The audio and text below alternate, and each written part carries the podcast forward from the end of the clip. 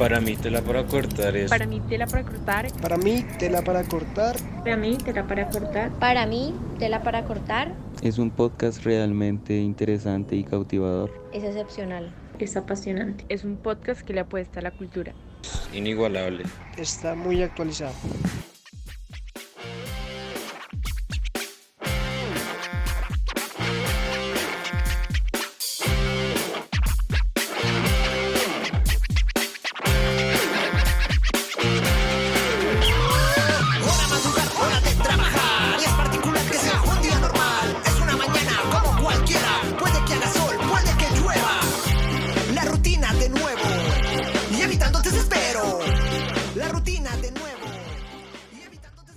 Bienvenidos a otro capítulo de Tela para Cortar. En esta ocasión volvemos con los especiales. Esta vez tenemos a los integrantes de un grupo bogotano que mezcla sonidos de reggae, de funk y asimismo sonidos de rock. Ellos son Mazamorra Flow y estuvimos en una entrevista bastante interesante junto a Natalia González. Entonces esperamos les guste y recuerden que aún tenemos mucha tela para cortar.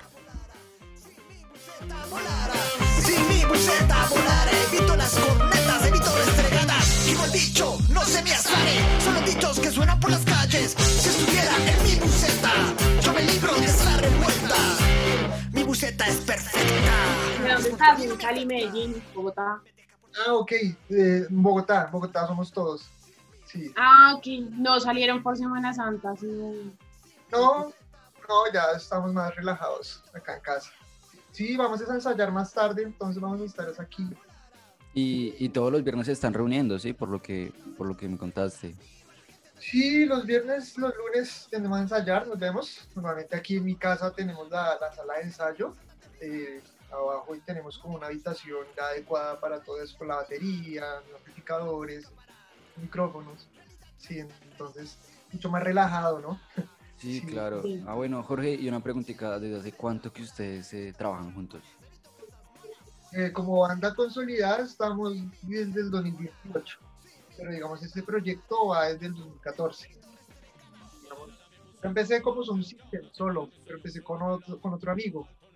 Entonces cantábamos en, en República Dominicana y hacíamos un system de hip hop reggae. Pero después, pues también yo hacía mis propios temas, ¿no? Inéditos. A mí me gusta, yo estudié producción musical, entonces me gusta componer y todo eso eh, y yo mismo pues grabar los temas, producirlos, todo ese proceso. Entonces con mi amigo allá en República como que cantábamos mis temas, temas de él y también covers de reggae, clásicos del dancehall y hacíamos como fiestas por allá. Y después en el 2017 me regresé a Bogotá y en Bogotá pues decidí de nuevo retomar mi banda y invitar a los otros músicos para, para crear la banda. Allá se conectó y Pacho. Hola, ¿cómo están? Un gusto. Hola, ¿cómo buenos estás? días. Buenos días. Chévere conocerlos, un gusto. Sí, tenemos como que primero presentarnos. Dale, dale. Estamos sin, sin nombres. Eh, bueno, ¿cómo están? Nosotros somos Sebas y yo soy Natalia. Nosotros somos eh, Tela para Cortar. Es un podcast universitario que iniciamos hace como ya va a ser un año. Creo que Sebas inició y, y le hemos dado desde entonces. Sacamos un podcast semanal, ya tenemos editoriales, sacamos también reels, IGTVs. Bueno, como que estamos. Es un proyecto en crecimiento que la verdad nos ha gustado mucho y el proyecto es de música, es de música latinoamericana, es el sentido que a los, a los que conformamos la tela para cortar siempre nos ha interesado mucho la música latinoamericana y más la, la, la indie, ¿no? Como la que no la mainstream, que es lo más, lo más popular. Eh, sino que todos tenemos este sentido, nos gusta ir a festivales, como a ir a, a toques, así sitios, y pues por eso como que nos reunimos todos en este punto. Eh, Ok. Sebas los contactó porque Sebas es como el que está eso en búsqueda de, de- de las bandas, de, de, la que escu- de música que escucha, y no, pues apenas nos, nos lo propuso y todos dijimos sí, de una, de una nos gustó a todos. Eh, cada uno tiene su canción favorita y, mm, y pues bueno, ya vamos a ir hablando, no sé si Sebas quiere decir algo. No, pues sí, Nata, eh, nosotros iniciamos esto ya hace más o menos casi un año y pues la idea es esa, ¿no? Es como eh, hablar con bandas que, que sean relativamente nuevas, que estén en la movida y que al mismo tiempo no sean tan conocidas como para tener una conexión más cercana. Y pues escuchamos su trabajo, nos parece muy bueno, tienen un, como sonidos muy interesantes, una apuesta muy interesante, entonces pues nada, dijimos como no, invitémosle y hablamos con ellos un rato a ver qué tal. Ah, sí, me olvidó decir, digamos comunicación social, ambos en la Javier. Sí, y pues bueno, en el grupo somos cinco personas, pero pues o- por hoy Nata y yo somos los únicos que estábamos como disponibles para, para la entrevista. No, buenísimo, muchas gracias por la invitación. Qué chévere que, que nos hayan tenido en cuenta. Y, y sí, pues eso también da visibilidad a la banda y está buenísimo. Eso no- no- nos alegra mucho. Esa, esa- es la idea. Pero bueno, yo quiero que, no sé, me cuente cada uno quién es, como qué ha hecho, cómo terminó en este cuento de Mazamorra Flow. Bueno, sí, digamos, empiezo yo. eh, me llamo Jorge, me dicen Wiz, Jorge Wiz.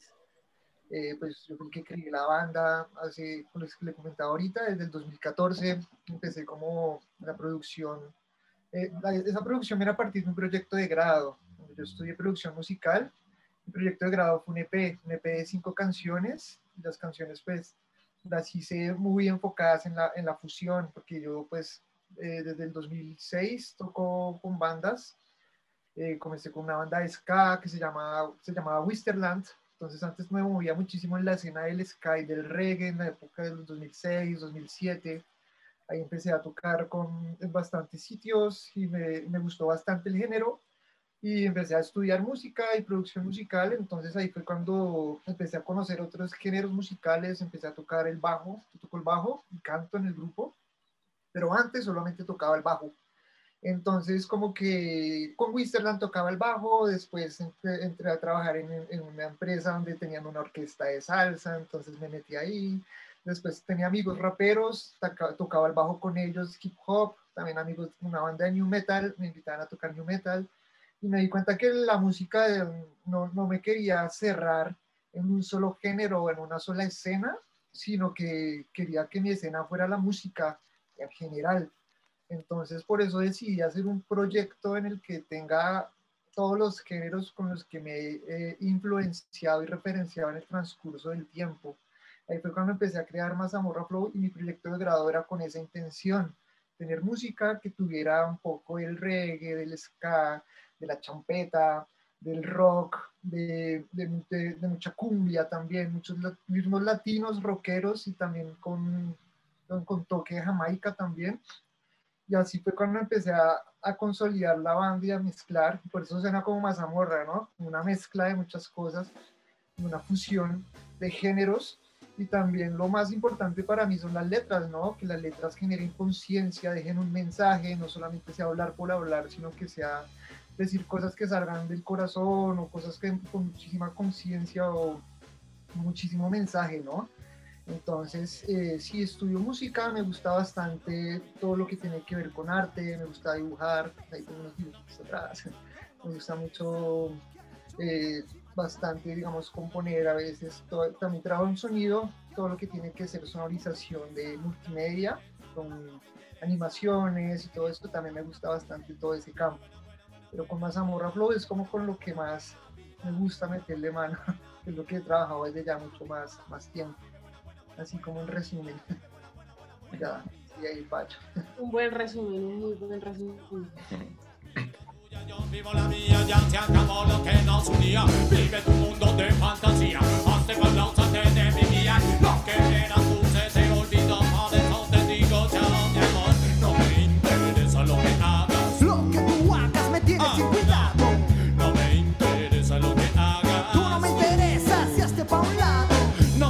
claro, yo creo que, que Jorge pues es como eh, el líder de la banda, es el que creó el proyecto, es el que conoce como más la, la banda. Nosotros nos fuimos integrando de a pocos pues en, en- en el proyecto. Yo soy el hermano de Jorge, entonces también eso genera otro tipo de vínculo que, que- que- está bueno también. Eh, yo no me dedico específicamente a la música, pues profesionalmente yo hago libros para niños, soy ilustrador y escribo. Entonces soy autor de libros para niños. Eh, y eso es como principalmente, digamos, como mi, mi- mi oficio. pero la música siempre ha estado presente. Somos de familia pues muy musical, ¿no? Muchos de nuestros tíos y primos son músicos o tocan en bandas o en iglesias, entonces hemos estado como muy cercanos a la, a la música y, y, y, bueno, hace años pues venía tocando la batería, la dejé, luego intenté aprender marimba y así, ¿no? Como que he estado como tratando de, de, de, de agarrar de un ladito y del del otro, Sí, claro. hasta que pues eh, Jorge pues estaba con esta propuesta de la banda, pero él estaba viviendo en República Dominicana y estaba como trabajando la banda con, con otros ami- amigos como, como Angie, por ejemplo, White, un amigo de Jorge, con el que están trabajando en la banda en conjunto. Eh, entonces era otro tipo de formato. Cuando él volvió a- aquí a Colombia, aquí a Bogotá, eh, pues él quería montar el formato de banda, de banda, sí, ya no, ya no de pronto con, con sonidos de fondo y cantando encima, bueno, pues ya Jorge después les puede explicar un poco más cómo funcionaba, digamos, el formato, eh, sino que ya quería como tener eh, músicos, digamos, de base, y ahí empezamos, pues eh, yo tocando la batería, eh, junto con Juanito Aragonés en la guitarra, con Cheche y otro guitarrista, y Jorge en el bajo. Así, digamos que se constituyó la, la banda de cuatro, como banda, un formato de banda rockera, ¿no? Eh, pero eso, ha estado, ha estado un cambio, yo ahora estoy tocando los teclados y como tratando de meterme por este lado, entonces, eh, nada, esa es como, como una banda que, que va evolucionando y que va cambiando y como que se va... Claro, eh, sí. Lo que vaya necesitando la banda. Sí, exacto, exacto. Lo máximo, pero ambos han tenido un recorrido interesante porque también lo editorial y todo eso también es como otro mundo gigante de creación que llevarlo a, a la música también es, es chévere, es interesante. Pues, pues hay algo muy, hay algo muy chévere, digamos, con, con la banda y es que tenemos como distintas formaciones que se complementan, ¿no? Entonces, por ejemplo, mi hermano es productor musical, Juan, Juanito es, es, es historiador, yo soy eh, ilustrador, entonces eh, también estamos, hemos venido proyectando la imagen de la banda, ¿no? Y como pensando estéticamente cómo queremos que, que, que la banda se vaya presentando, entonces creo que eso también es un componente importante eh, que queremos que se vaya reflejando cada vez más, ¿no? Pues implica trabajo y tiempo, pero, pero lo estamos trabajando y creo que es un, es un plus que tiene la banda, ¿no? Como tener un historiador también que nos vaya contando historias eh, alrededor de las letras de las canciones, tener un ilustrador que empieza como a generar una gráfica alrededor de esto y bueno, el compositor musical que está ahí, el productor. Entonces todo esto pues nos empieza como a, a dar una, una, identidad como banda y eso nos, nos, ha venido gustando y como proyecto, ¿no? Pensar el proyecto como algo a futuro que de donde pueden sí, salir como más, más cosas, ¿no? Entonces eso, eso nos, nos, pues nos interesa. Y, y, por ejemplo, no sé, eh, ustedes en qué momento, eh, bueno, tú me estabas contando que Jorge volvió de República Dominicana, él ya tenía su proyecto formado. ¿En qué momento ustedes dijeron cómo hagamos una banda entre nosotros? Eh, lo que tú dices, son tres profesiones totalmente distintas, tres profesiones que, que tal vez en otro escenario no se hubieran formado de la manera en que están ahorita. ¿Cómo lo hicieron? O sea, ¿cómo hicieron para unirse y decir como, hey, cada uno va a tomar este rol, cada uno va a intentar formar y aportar a la nueva banda que vamos a formar, por así decirlo? Bueno, con Juanito, el guitarrista, él es como un amigo musical. Cuando yo tocaba con Wisterland hace mucho tiempo atrás, en el 2007, él tocaba con una banda que se llamaba African Soul, de reggae.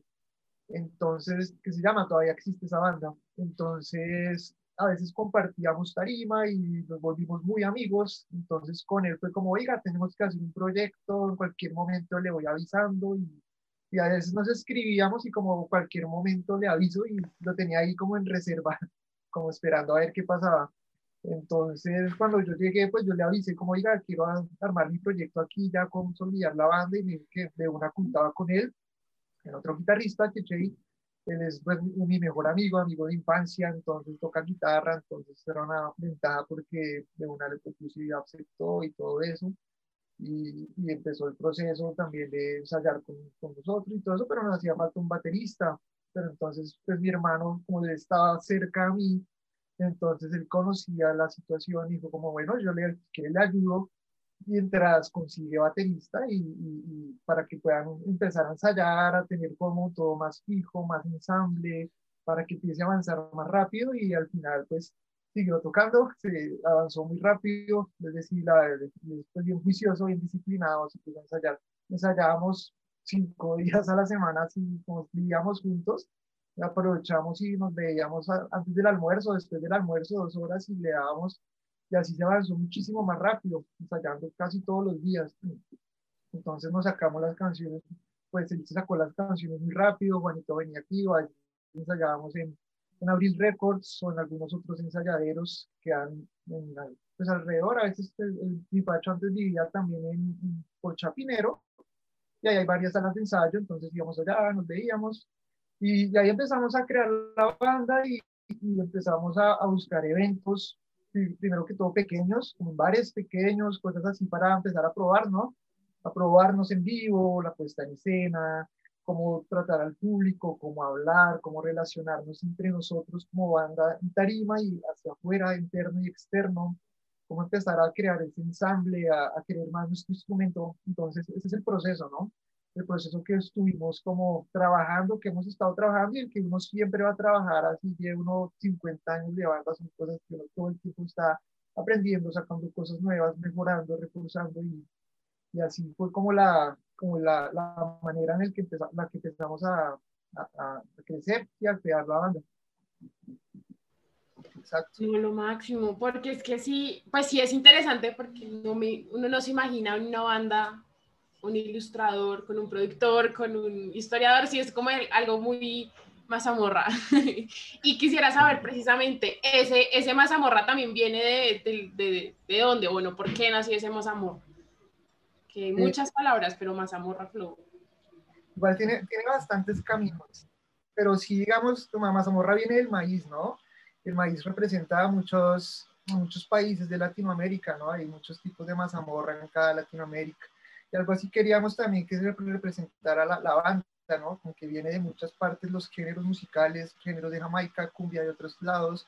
Entonces rock también, que son, pues son muchas influencias de muchos países y algo así es el maíz, ¿no? Se manejan bastantes sitios, hasta en España manejan la mazamorra.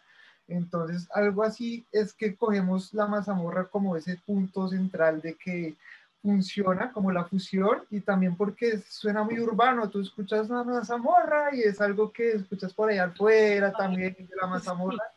También queríamos que tuviera ese toque urbano porque las voces también queremos a veces meterle mucho hip hop, mucho rap, cantar rápido. Y, y también queríamos darle ese toque urbano con, con, con, eso que se siente muy de barrio, el, el de la mazamorra cantando, pues cantando no, llamando, vendiendo más bien. y, también, y, también, la palabra mazamorra flow es como un juego de palabras como más amor and flow, o más amor y flow. Entonces también son varias cosas, pues decía como varios caminos. Entonces también queríamos como en el, si tú ves el logo, está como más amor aparte y el ancho flow, como que empezamos a jugar también con la estética del diseño, con, con esa idea también. Entonces, por eso tiene varios caminos el nombre de la banda. Y yo, sí, cuando... eh, discúlpame, Pacho, qué pena. Eh, yo, yo había leído en un blogspot que encontré en internet que, si no estoy mal, creo que Pacho fue el que creó el, el, el logo, que decía como la ilustración y todo el proceso, pues me gustaría que me explicara un poquito de eso. Pues, o sea, desde el punto claro. de vista, obviamente, de un ilustrador. Sí, sí, sí. Pues digamos que mi relación con, con, el nombre al inicio fue un poco como que no me gustaba mucho y yo le decía a Jorge como venga y, no ha pensado en cambiar el nombre y no sé, sí, como que no me, sí. no me atraía tanto. Eh, pero me fui dando cuenta también que, que, hay muchas cosas, muchos términos en Latinoamérica que a veces uno los toma como de manera despectiva, ¿no? Como, uy, no, hablar de mazamorras, hablar de algo que popular, es como, empiezan a haber términos que de pronto uno desprestigia, ¿no? Y, y Sí. un momento a otro fue también pensar en, en que precisamente la mazamorra nos, nos representa como, como, continente también, ¿no? Y que es lo que hablaba Jorge. Entonces, también desde ahí fui pensando eh, la, la, idea pues, gráfica, ¿no? Lo del maíz, pues le, le dije a Jorge como, bueno, aprovechar estos triángulos eh, amarillos y que estén presentes, digamos, en la estética. Entonces, el amarillo y el negro empezaron a ser como eh, esos dos colores que, que, que están como eh, en, en, en, el logo y, y, representados como en todas las piezas gráficas que estamos haciendo. Eh, entonces, fue un poco ahí, partimos de, de, esa idea del maíz para empezar como a explorar con, con las formas.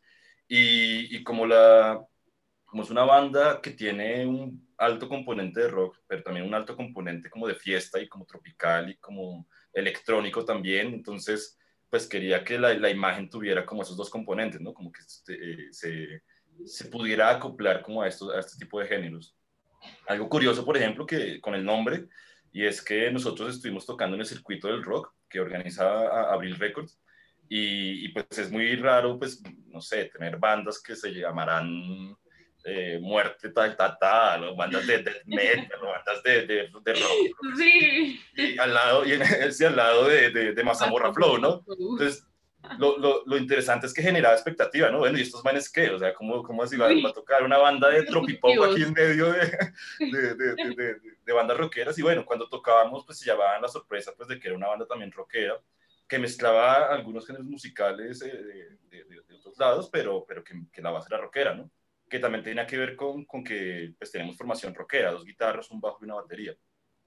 Eh, entonces, eh, eso, digamos que pensando en lo estético también me ha tocado ir pensando cómo unir esta, estas, eh, digamos, como esta forma de, de, mostrarnos con, con, con respecto a, a, lo, a, lo, que tocamos, ¿no? Y, y eso es interesante y, y, es, y, está bueno porque pues mi trabajo es más desde la literatura y la ilustración eh, para libros, mm. pero entonces aquí pues me, me, traslado como a este otro lenguaje que, que, que es el de la música, ¿no? Y me ha parecido pues un trabajo muy, muy rico pero todo lo que me cuentan yo lo veo en su estética. O sea, yo abro su Instagram y a mí me transmite rock y, y flow. Como esto tropical, a mí me lo transmite. O sea, estamos están cumpliendo, sí, sí, sí, o sea, por, por marketing damos check, porque Muchas sí. Gracias, qué bueno. y mm, yo quisiera preguntarles, o sea, este, este, ¿cómo es ese proceso de creación? Sí, porque uno escucha en las entrevistas también de, de, todos los artistas y es no como duramos tanto tiempo produciendo esta canción, esta fue la que más nos, nos, nos costó escribir o la que más nos costó producir. ¿Cómo fue este proceso de producción? Ya, bueno, digamos, el proceso de producción es, tiene bastantes formas. Para hacer una canción uno puede iniciar a partir de un tarareo, como que, uy, se me vino el tararara, y a partir de ahí puede crear una canción completa a, a, veces a partir de solo la letra, uno escribe la letra y con la letra uno empieza a tararearla y después empieza uno a crear sus acordes, o a veces a partir de una guitarra. Hay muchísimas formas, es muy, muy libre la forma de producir una canción. Pero entonces el primer paso es como el, eje central, crear un, un, punto de partida, que puede ser cualquiera de esas opciones, y ya después uno empieza a, a, a estructurar, como a crear la estructura de que, bueno, yo quiero que aquí vaya es decir, la estructura también es algo muy libre, no es que uno tenga que ser que aquí es estrofa, coro, estrofa, puente, ¿no? Tú puedes coger y eh, empezar a anotar, ¿no? Como hacer un dibujo de un plano, una línea de tiempo en la que tú coloques. Vamos a empezar con el coro esta vez, o esta vez vamos a empezar con la estrofa, vamos a empezar con un redoble. Después en el mismo plano, después pongamos la estrofa, después el coro, y así empezar más como una, una maqueta, ¿no? En una línea de tiempo y por, y por medio de esa maqueta, ya como está estructurado, uno puede dividir bien qué es lo que quiere poner en cada parte de la estructura, ¿no? Ya sabemos que el coro está aquí y aquí, porque son muy, muy similares porque es el coro, pero la estrofa cambiémosla.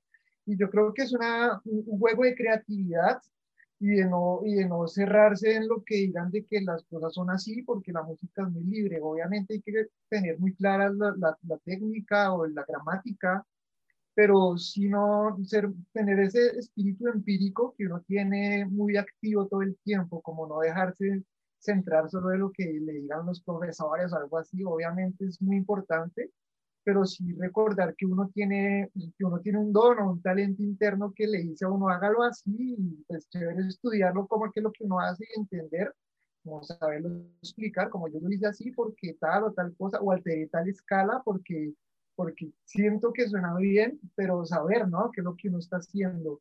Entonces, para mí, para producir fue algo muy libre, pero es un proceso, el proceso de producción es un proceso de muchos pasos, porque, digamos, la preproducción es hacer la maqueta, la producción es empezar a mezclar, a grabar, perdón, a grabar lo que ya hicimos en el estudio, con el guitarrista y ven para acá, grabemos, y digamos, un proyecto de grado yo lo hice con, con, con UI, con otro amigo que, que con él él me ayudó bastante, en la, nos fuimos para Tocaima, él tenía por allá como una casa pues súper alejada de todo, en la naturaleza, más relajado. Y ahí la primera canción que hicimos fue la de Pufas y Traquetos, que es como una canción muy inclinada a la, al mal uso de la, de la, tele, o pues, de la televisión nacional, ¿no? De tantas narconovelas y todo eso. Entonces, eh, esa canción primero iba dedicada a los policías, pero dijimos, no, mejor no, como el coro. Entonces digo, no, pues más bien, un poquito. Exacto, no queríamos también tirar tan duro a ser tan directos, sino ser más, como pensar en la conciencia y, y empezamos con el coro, esa canción empezamos con el coro, y después yo empecé a grabar el bajo y así. En esa época lo hacíamos ir en la noche, como que trabajábamos de 6 de la tarde a 6 de la mañana y dormíamos en el mediodía. Bueno, Tocaima ya hace mucho calor, entonces, pero pues fue bacán, fue bacán ese, ese ciclo. Después, cuando eso fue la preproducción, hacer las maquetas. La producción, el, el, mi amigo tenía un estudio aquí en, en, en Bogotá y pues nosotros trabajamos, digamos, yo trabajaba en esa época en, en, en, sonido, sonido en vivo, es decir, yo me, eh, montaba sonido para bandas, todo eso, y nos hicimos amigos de varios músicos. Entonces, digamos, el de los Rolling Ruanas, Ferceli, es el que grabó todas las guitarras, Rocco Jaguar. Él nos ayudó y él se volvió muy amigo de nosotros. Entonces, en esa época, en el, de esos 2002, 2012 al 2014, él nos ayudó en toda la grabación de guitarras.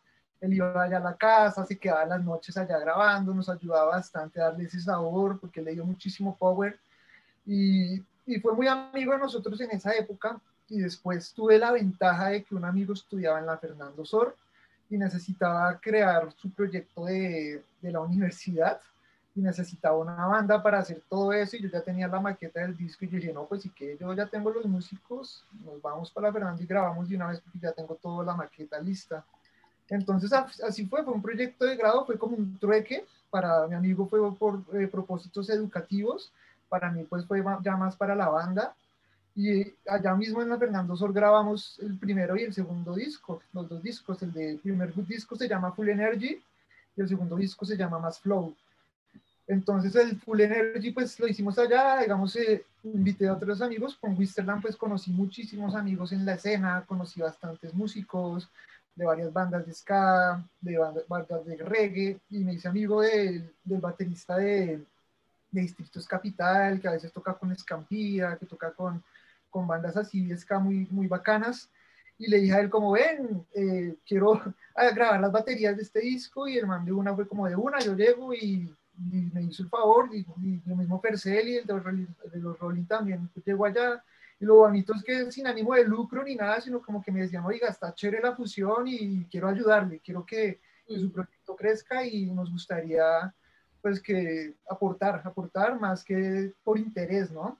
Entonces, eh, fue como bastantes ayudas de, de, bastantes músicos, otro chico que hacía scratch también ahí fue a grabar algunos scratch, eh, un pianista también ahí nos colaboró, entonces varios músicos en esa época que yo estaba solo con, con Angie, yo solamente grababa el bajo y no teníamos más músicos, entonces empecé a, a, llamar, a llamar varios amigos músicos que eran súper pro y me colaboraron bastante en ese proceso. Entonces ese era el proceso como de producción, de grabar, que fue en la, en la, en la Fernando Sor. Y ya el otro proceso es el de postproducción, que el de postproducción ya es mezclar, ya es empezar a hacerlo de masterización, y ya es un proceso ya más delicado, como más de, de, de tener mucho análisis, de escuchar bastante, de, de, dejar de escuchar un tiempo para volver a escuchar a ver si qué ha cambiado. Entonces fue todo ese, esos son como los pasos para crear la música y, y igual, eh, normalmente sí es preproducción, producción y postproducción, y, pero todo siempre tiende a ser diferente, como que son esos tres pasos, pero se manejan de distintas formas, pero lo importante sí es manejar esos tres ciclos así entonces sí ha sido así como este proceso con las bandas, con las bandas no, con los músicos que, que me han ayudado bastante a, a, que la banda crezca. Y después en la postproducción también va algo muy importante y es empezar a, a, a conocer las distribuidoras como OneRPM, que se encarga de distribuir la música que tú subas a todas las plataformas, Spotify, Deezer, Apple, en fin. Y también empezar como productora a entender cómo se, cómo se tienen que mover todo eso. Entonces a empezar a subirlas ahí, y ellos empiezan a, a, a, compartir todo eso y, uno, y te muestran todas las estadísticas, todas las analíticas y, y ese es como el proceso, parte del proceso, ¿no? Porque ahí también la música es muy, el sonido es muy extenso. Para sonido en vivo también para tocar es otro proceso diferente en el que tienes que crear un rider técnico y, y, y, como que también la puesta de escena, cómo nos vamos a vestir, cómo vamos a, a, a hacer el repertorio. Exacto. Entonces son muchas cosas que uno tiene que tener en cuenta para trabajar en una banda, tanto en la producción, para crear un disco, como tocar en vivo, como ensayar. Entonces sí, pero para producción del disco sí algo así, como en resumen, un poco largo.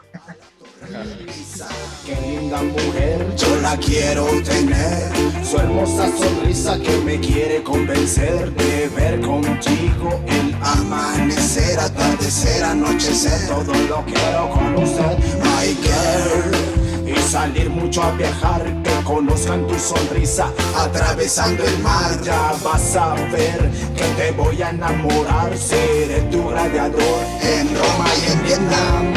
Por tu sonrisa que me hipnotiza, por ti saco la visa.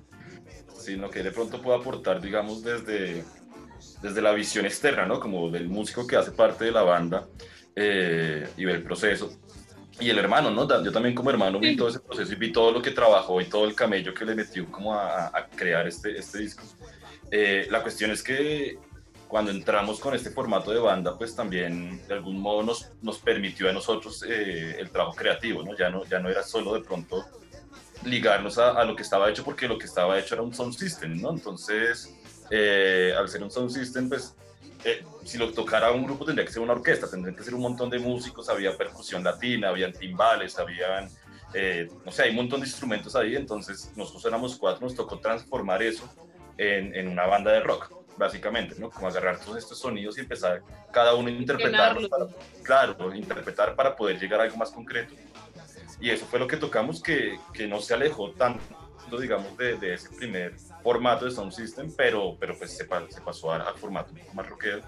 Y lo que estamos ahora, digamos que la pandemia también trajo cambios en la banda, ¿no? Y cambios, yo creo que en general todos, ¿no? Entonces, eh, Chechei pues salió de la banda, quedamos los tres con Juanito, ¿no? Quedamos eh, guitarrista, baterista y, y, y, bajo.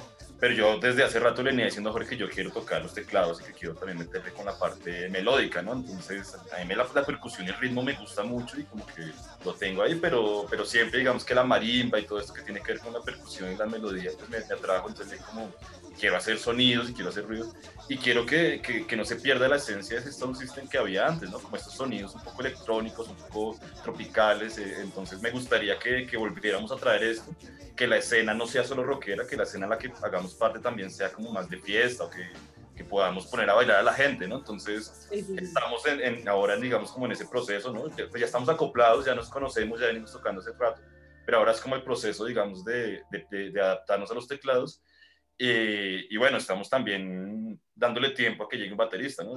Aprovechamos, digamos, para hacer la cuña, si, si hay algún baterista por ahí que le interese el proyecto, pues eh, estamos abiertos, digamos, como a conocerlo, ¿no? Pero, pero es eso, estamos aprendiendo también, esta, aprovechando esta pandemia para, para digamos, eh, darle vuelta a, a, a, la estructura creativa de la banda y a, y a generar como eh, una, nueva, una nueva cara, por así decirlo, pero manteniendo, digamos, como esa esencia que siempre, que siempre está. La pandemia nos volteó a todos. Perdóname, dale, Jorge.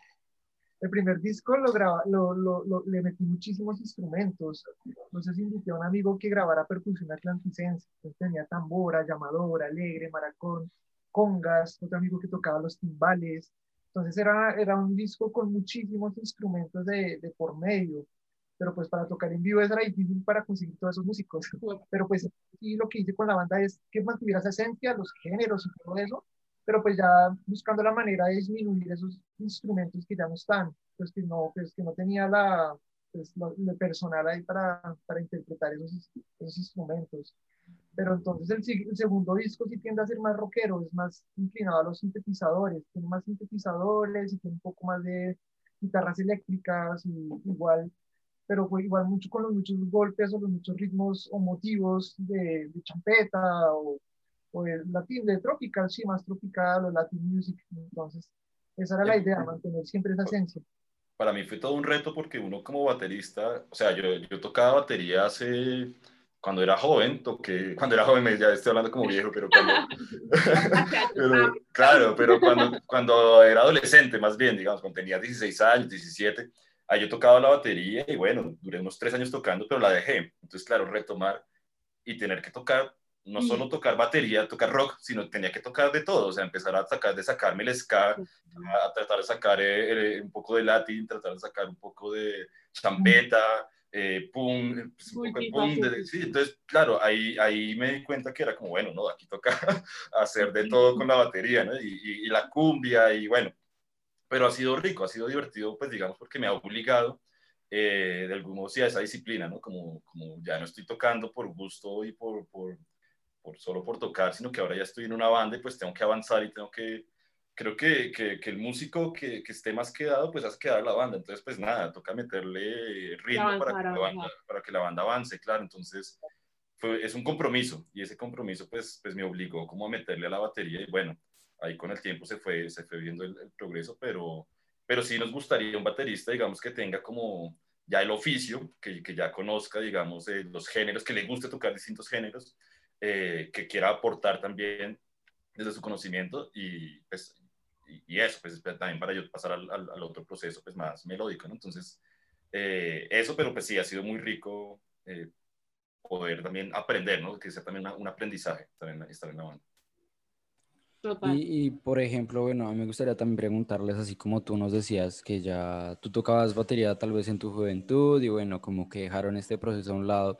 ¿Cómo fue la, la puesta en escena? Así cuando volvieron y les tocó presentarse, dijeron, pucha, nos tenemos que presentar ante tantas personas por primera vez en mucho tiempo, pues que yo creo que ustedes no lo tenían imaginado así, sino pensaban formar una banda eh, pues unirse a este proyecto y, tener que hacerlo frente a tantas personas y exponer su género y que les guste y como decía Jorge ahorita, o sea, mazamorra y tal y, el cuento incluido en un escenario que es totalmente alterno, que pues ahorita el, circo, el circuito de rock en Bogotá es algo totalmente alterno, que, que maneja sonidos muy diferentes y que ustedes lleguen con esa apuesta así como apostándole a, bueno, esto es sonido que viene desde el Caribe hasta el Amazonas y vamos a mezclar de esto y vamos a romperla. O sea, ¿cómo, cómo fue eso? Pues primero fue mucho ensayo, ¿no? Antes de lanzarnos a tocar en vivo, eh, pues, pues ensayamos un montón, ensayamos yo creo que más de un año, más de un año dándole, por lo menos mi hermano y yo, pues más seguido porque estábamos viviendo juntos, eh, con los otros músicos por lo menos dos veces a la semana de ensayo o a veces más.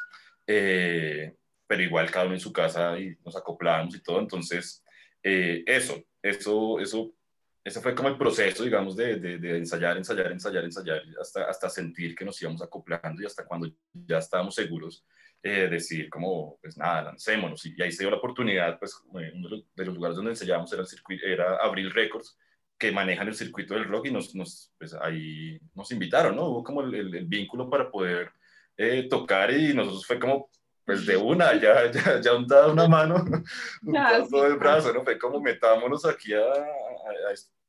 Y, y, claro, genera mucha expectativa, da, da, da un poco de, de, de, susto, digamos, como ese primer toque, ¿no? Como la, la, el primer toque nuestro fue en un bar de rock en el Ricarte, creo que fue.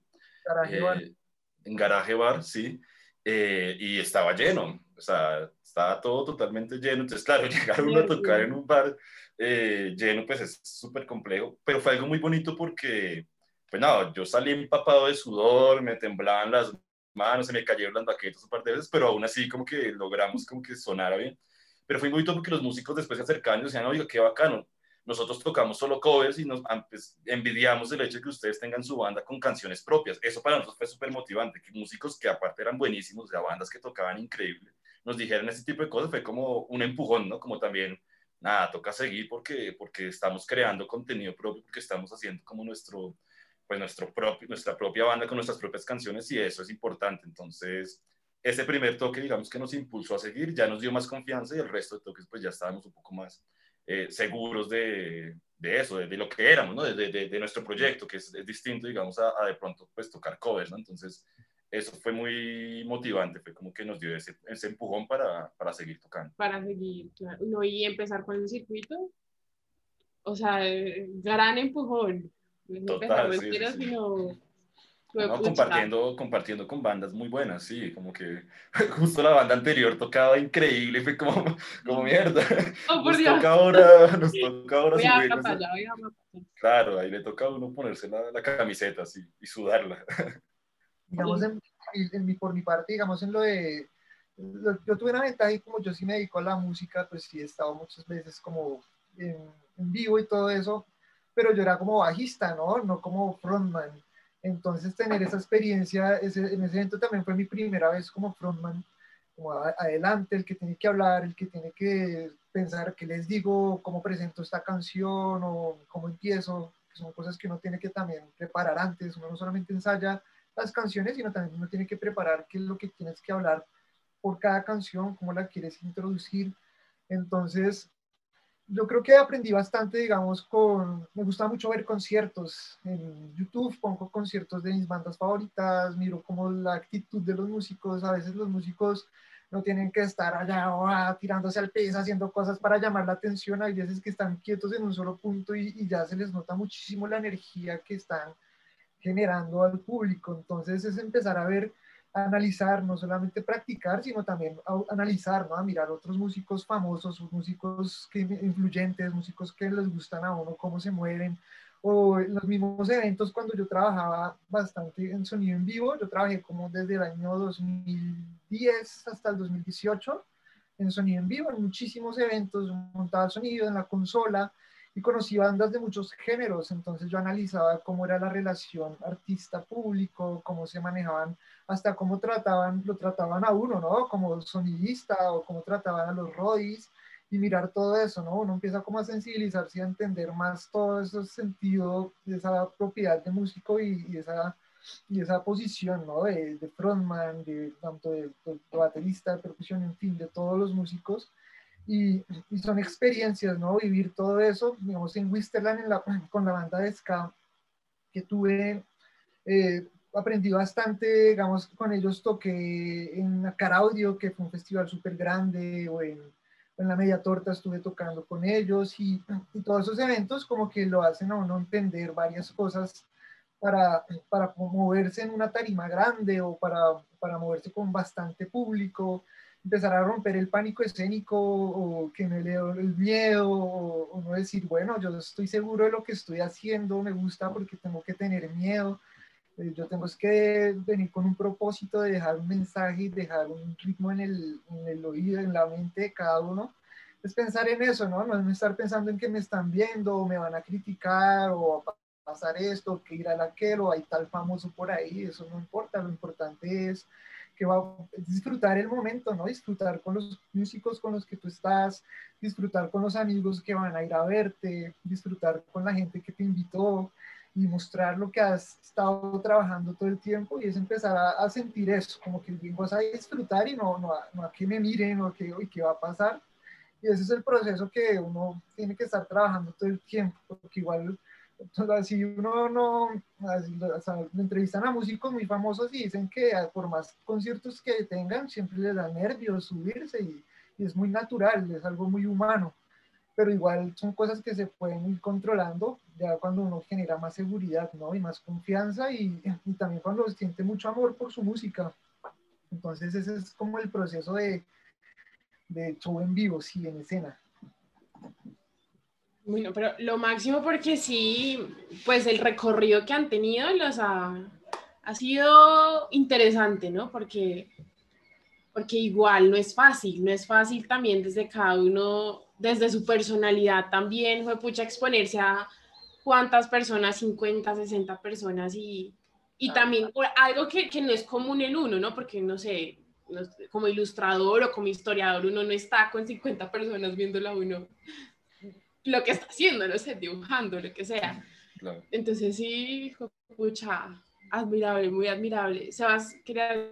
No, pues, eh, pues, o sea, me parece bastante interesante como los puntos de vista que están dando, ¿no? Como, como la manera en que ustedes abordan este tema, ¿no? Como algo que al mismo que les gusta y al mismo tiempo los apasiona pero que no les deja dar esos nervios de, de artista que dicen como, uff, mi primera vez y la, la, recuerdan y como que van corrigiendo esos errores para el futuro, porque imagino que ustedes tendrán ya de aquí en adelante muchas presentaciones, festivales, toques. Entonces, pues, ¿qué, qué, qué se viene? O sea, me gustaría que me contaran también eso, ¿qué viene de nuevo para Mazamorra en el futuro? Pues sí, la idea, ahorita no estamos buscando muchos toques, por lo que estamos eh, creando como un nuevo formato con el teclado. Entonces estamos como más que todo subiendo música. Hace como dos semanas subimos el EP Full Energy a todas las redes, a todas las plataformas más bien. Todas las plataformas estamos es más que todo ahorita como dándole más estética a la banda. Estamos pensando en, en videoclips, estamos pensando en componer más cosas, en crear nuevos formatos. En los toques ahorita con todo esto del COVID y todo eso, preferimos esperar un poco. Igual con, con la ausencia de baterista, la ventaja es que Pacho pues toca la batería, podemos hacerlo, por, por el momento tener un formato de tres, pero sí con la expectativa de tener el nuevo baterista para que Pacho empiece a tocar los teclados. Nos gustaría empezar a retomar los nuevos toques ya con él en el teclado y con un baterista. Entonces no tenemos afán. Igual el año pasado tuvimos toques en, en eh, pues, stream, eh, por ahí en una fundación, digamos, en Círculo Abierto, se llamaba de Barranquilla, nos invitaron para tocar, que fue algo, una experiencia totalmente diferente, como nueva. También esas serían como la- las expectativas de pronto que tendríamos para este año, de pronto buscar más toques stream por el momento, porque está un poco complicado, ¿no? En vivo, así tocaría al aire libre de pronto, y igual ahorita estamos más pensando es como en la estética, en crear más diseño, videos y todo eso, pero sí, obviamente en cualquier momento ya empezamos a buscar convocatorias, pero sí es más ahorita más de, de volver a consolidar y ensamblar todo. Y Pero sí. hay algo, algo interesante, por ejemplo, y es que pues nosotros, Jorge, por ejemplo, tam- trabaja con, con animación también, pues no es animador, pero trabaja con animadores eh, también que son amigos míos, o sea, como que es- estamos de- dentro del mundo también de, de, de la imagen y del sonido. Ya algunos de ellos han dicho como, oiga, aguantaría hacer un video animado en stop motion, no sé, o aguantaría hacer tal cosa. Empiezan a, ver ideas como... Entonces, pues son procesos que también requieren de, digamos, como de inversión, ¿no? Y de plata y de tiempo. Pero, pero creo que podemos llegar a, a ese tipo de propuestas y, y nos interesa, ¿no? Digamos, a mí como, como ilustrador que trabajo desde el arte, pues me interesa poder ver eso plasmado en la banda, ¿no? Como este tipo de propuestas artísticas. Entonces, creo que, que es, es ese paso a paso que vamos dando. Igual, por ejemplo, yo tengo mucho trabajo y pues a duras penas voy sacando el tiempo para, para poder ensayar y poder tocar con la banda, pero creo que uno va disponiendo de los espacios y momentos para que eh, este proyecto pues siga avanzando y, y, bueno, con el apoyo de otra gente. Creo que el apoyo de, de los demás siempre es fundamental. Cuando, cuando, la gente aporta en los proyectos es valiosísimo. Entonces, gente como ustedes, por ejemplo, que abren un espacio para que las bandas emergentes pues puedan hablar y puedan mostrar su trabajo y puedan charlar de su proceso y para que otra gente nos conozca, es valiosísimo.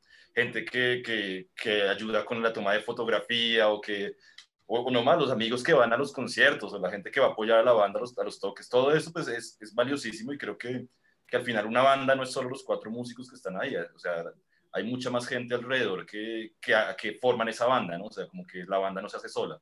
O sea, nosotros tocar para nosotros cuatro, pues no es la idea. La idea es que más gente esté ahí, es como una comunidad al final y, y creo que generar comunidad, pues también tiene que ver con eso, ¿no? Con, con darle a la gente un poco más de lo que, de lo que esperan y, y, y nada, generar esos vínculos eh, afectivos también y eso me parece como bonito en, en esa idea de, de comunidad, sí.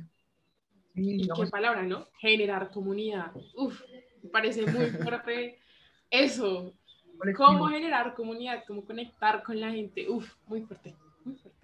Pero lo han hecho y no, se, se, se está notando. Eh, porque ve, miraba el Instagram y me iba hacia atrás y uno sí ve la evolución también como de cómo se quieren ir viendo, cuando presentan a cada uno de los integrantes, como ese, ese evolucionar hasta ya el logo, ya como decir, somos más amorra. O sea, aquí ya estos somos nosotros y a partir de esto vamos a crecer. Es chévere porque un día íbamos entrando un toque, eh, creo que fue el año pasado, y dijeron, ay, ven los de Mazamorra. Y, ¿y por qué saben? No, por el logo que tienen en la gorra. sí, es como, sí, ya empiezan como a, decir como este grupo es tal, ¿no? Y como a claro. identificar. O, también una cosa estética, ¿no? Juanito tiene unos dreads que van hasta el piso. Entonces, eso, ese tipo de cosas también llama la atención, ¿no? Hay como muchas cosas ahí que, que, que van generando recordación, que creo que también eh, hacer, pues tocar también es una puesta en escena, ¿no? Y creo que una de las cosas también que, que ha gustado de la banda en la puesta en escena es que pues que no nos subimos solo a tocar, o sea, como que entramos con energía, en especial Jorge, hay mucha energía en la puesta en escena, entonces, claro, la gente también queda, pues, le llama la atención eso, como la, claro, la, la, la, las ganas que se le meten al, al, asunto y creo que eso, pues sí, es un, al final es un show, es un espectáculo, es algo que la gente va a ver, ¿no? Y es como el teatro, es como el cine, o sea, como que uno espera que, que sí. algo pase al frente, ¿no? Y, y, y, creo que es como decía Jorge, esto también toca pensarlo, ¿no? Toca, como, toca pensar la manera en que uno se presenta eh, ante el público que, que espera un, un, espectáculo, un show, ¿no? Entonces creo que todo eso también hace parte de ese proceso de creación de banda que no es solo musical, sino que es también artístico en términos generales. Y, y bueno, nada, eso son distintos aprendizajes que se van dando. En el crecimiento de, de la banda total. Una, yo quiero hacerles una última pregunta ya antes de cerrar. Es, ¿cuál es su canción de más o menos? ¿Cuáles ustedes dicen, con esta canción me conecté cuando, no sé, con esta me entregué. Al final, sí, o sea, que yo dije, esta es mi canción. ¿Y por qué? Que me expliqué en ese momento, no sé, yo estaba entrando a comprar el pan y yo dije, me acordé de esta canción y ya, a partir de ese momento es mi canción. No sé. Eh, difícil, ¿eh? no, no, lo había pensado, no, no, no me lo había planeado.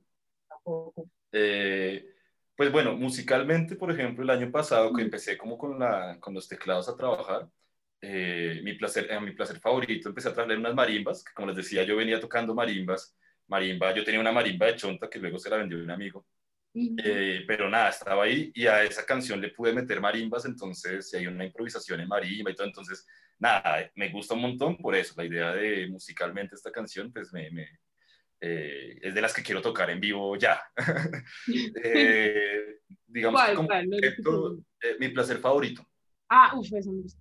Es. Y, y digamos que conceptualmente, Fufas y Traquetos me gusta por, por toda la, digamos, como toda esa dinámica de, de crítica política y social, ¿no? Como eh, eso me parece que, que, está bueno, que no es tan directa, a mí no me gusta como de pronto ese mensaje tan directo, sino que uno lo, lo, lo, lo va mezclando, se va jugando y la sonoridad, lo que uno va diciendo, pues va, le, le va entrando la, a la gente, entonces me, me gusta. Eso, yo creo, recuerdo cuando tocábamos en vivo que me gustaba tocar mi buceta, por ejemplo, que, que en la batería era mucho power, ¿no? Y después tocaba champeta, entonces era, era rico. Sí. Pero es eso, como que empieza uno a decir, bueno, me gusta, cada, de, de, cada una hay algo distinto, ¿no? Como de lo que, de lo que me gusta, ¿no? Pero, pero así a grandes rasgos sería un poco eso. Sí, yo, yo estaba estoy pensando, ah. ¿Qué es lo que está pensando? es una canción, ¿qué es, qué es lo que están pensando? Que es buena también. también, digamos, que es lo que están pensando. Primero, por la, la, la letra es muy, pues, está, está, dedicada a los líderes sociales, a los falsos positivos. Sí. Eh, están pensando es una pregunta que se le hace a la corrupción, ¿no? A los corruptos, a la gente que genera violencia. Y esa canción me gusta bastante, porque la letra, el mensaje y también musicalmente me encanta porque ah, tiene muchos cambios en cuanto a, lo, armónico, tiene cambios de escalas eh, menores y mayores, triste, feliz, tiene bastantes cosas y cambios de tiempo. Al principio está muy lento y un momento a otro nos da por cambiar de, no, de 85 a 120 creo que es. Y son cosas que no se hacen mucho en la música porque no es tan fácil uno estar tocando así, entonces uh, cambiar de tiempo rápido. Pero a mí me gustaba mucho eso, como los cambios de tempo y, y esa canción lo tiene, que va en un ritmo, tiene champeta, también tiene un pedazo que tiene drum and bass, y después al final sube la velocidad, termina con reggae, es decir, me gusta mucho eso, que tiene bastantes cambios, tanto armónicos, melódicos y rítmicos y de tempo. Entonces, como musicalmente esa canción me atrae bastante. Pero siempre, no sé, la, todas las canciones son como que, uy, pero esta también me gusta por esto, digamos, la de mi buceta me gusta bastante por... A la gente le gusta mucho esa canción, van a tocar, ah, pero toquen la de mi buceta, que no sé qué es una canción también que ha, que ha generado como mucha, mucho, como sí, mucho, mucho recuerdo, mucho símbolo para mí también, porque es una composición que hice en una, en una, en una clase con, con, un profesor, el, que era el, es el guitarrista de Narcopsychotic, que fue el profesor mío, y el man como que me daba composición, ¿no? Que haga una canción temática, no la típica de amor o de despecho, sino que un tema diferente. Y yo, bueno, vamos a hacer algo que esté relacionado con el tráfico de Bogotá y por eso decidí hacer la de mi buceta, pero pues no, está, no estamos tirando duro de que, ah, que ese tráfico, una chanda, que no sé qué, sino que más bien me gustaría tener una buceta que supiera volar para evitar todos estos problemas y ya. Algo así era que quería por medio de esa letra y, y, y, y, solamente lo hice fue por un proyecto, para un trabajo, una entrega, para una nota, pero pues me di cuenta que tenía que tener música entonces, por eso le saqué música y lo que me gustó de eso, digamos, lo que hablábamos ahorita en cuanto a la gente que le ayuda a uno, los colectivos o la comunidad. Eh, bueno, llegaron unas chicas de, de, la, de, la, Universidad de la Ariandina, creo que se llama, y ellas tenían un proyecto de, de sexto semestre, creo, para, para su universidad, para su semestre, su entrega. Entonces necesitaban una banda para crear ese videoclip. Y yo decidí escoger esa canción y ya les encantó el resto y, y fue algo muy bonito porque igual también, sin ánimo de lucro, ellas fueron más para ayudarnos al mismo trueque. Fue muy bacano también ese, por ese lado porque eh, ahí lo que más invirtió fue en, que en el carro, que en alquilar la combi, que, en- o que un amigo tenía una combi, pues ahí le dimos para la gasolina y lo invitamos a comer y todo eso. Que los transportes que llevan los músicos, ellas tenían allá en la, en la universidad, tenían en el estudio unas- una zona súper verde, todo estaba eh, cromado.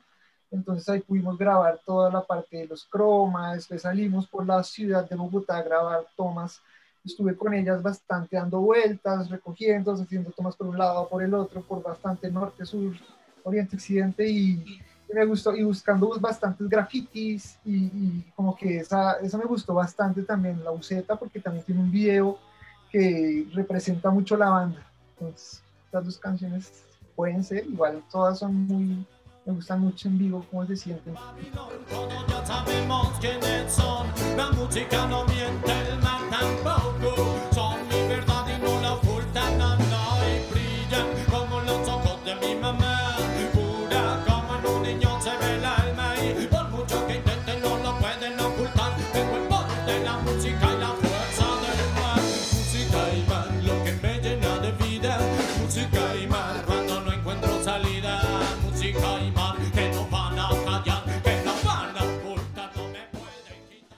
Sí, creo que por el hecho de, pues, de que la creación y todo parte de ustedes, eh, su música como tal les encanta, o sea, y por eso esa pregunta eh, los hacía pensar mucho, ¿no? El, el hecho de escoger una canción de todas las que hacen y seguramente a todas les ponen siempre la ficha y, y buscan sacar lo mejor de sí.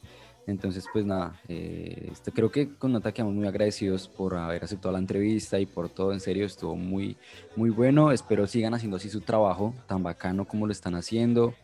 Verlos muy pronto, eh, esperamos verlos muy pronto, algún día en un evento, conocerlos también, hablar, hablar un rato, siempre es bueno. Y pues Nata, no sé qué quieras decir más. No, nada, que súper bacano conocerlo. En serio me pareció muy, muy bacano y efectivamente Mazamorra sí representa. Porque, no, Probado. o sea, lo vi, lo vi en todo. Entonces, no, muchas gracias por aceptar, por, por conocernos. Espero que nos podamos conocer en otros espacios y nos invitan a un toque, pues más adelante, yo de una. Nos, nos vamos a escuchar a Mazamorra y a, a mi también. Eso, eso, eso. de una. Chévere. Tremendo. Bueno, Jorge, Pacho, muchísimas Persona. gracias. Muchas gracias. Que estén bien.